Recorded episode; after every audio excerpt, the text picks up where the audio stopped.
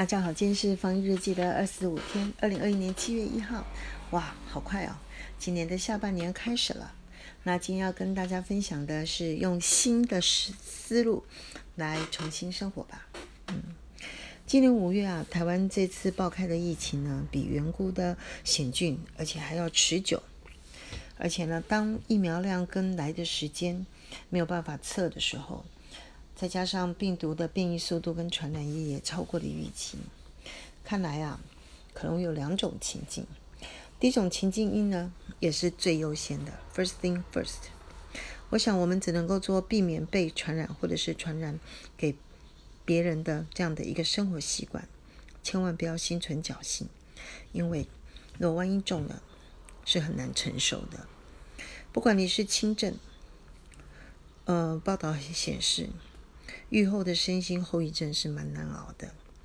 如果万一不小心是重症的话，演变成来不及说再见，那会有很深的遗憾。那第二种情境呢，就是心理建设，赶快把它加强。因为啊，呃，理论上，当病例数累积到一个程度的时候，再加上没有可靠的疫苗，一不小心或运气不好是会中的。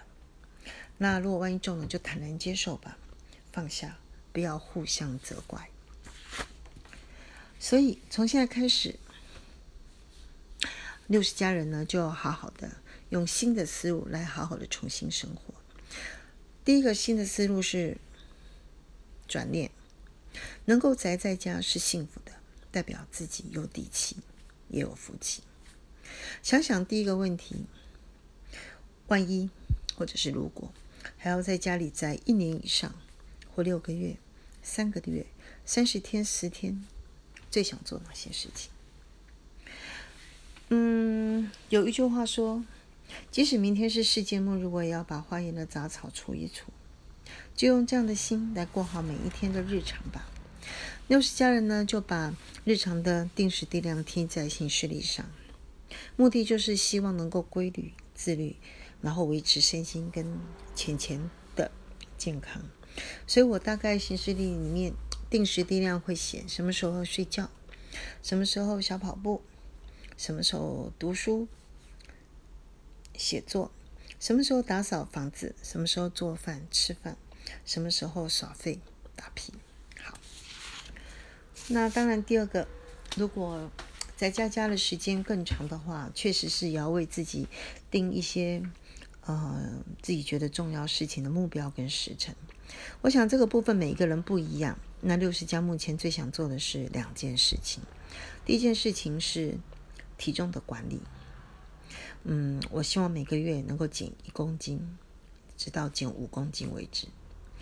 然后第二个是每天写一篇防疫日记，要持续九十天。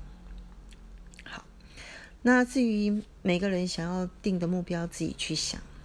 我现在想到的是生活上，也许想要唱歌、弹琴、学跳舞、学烹饪、画画、追剧、看杂书，都行啊。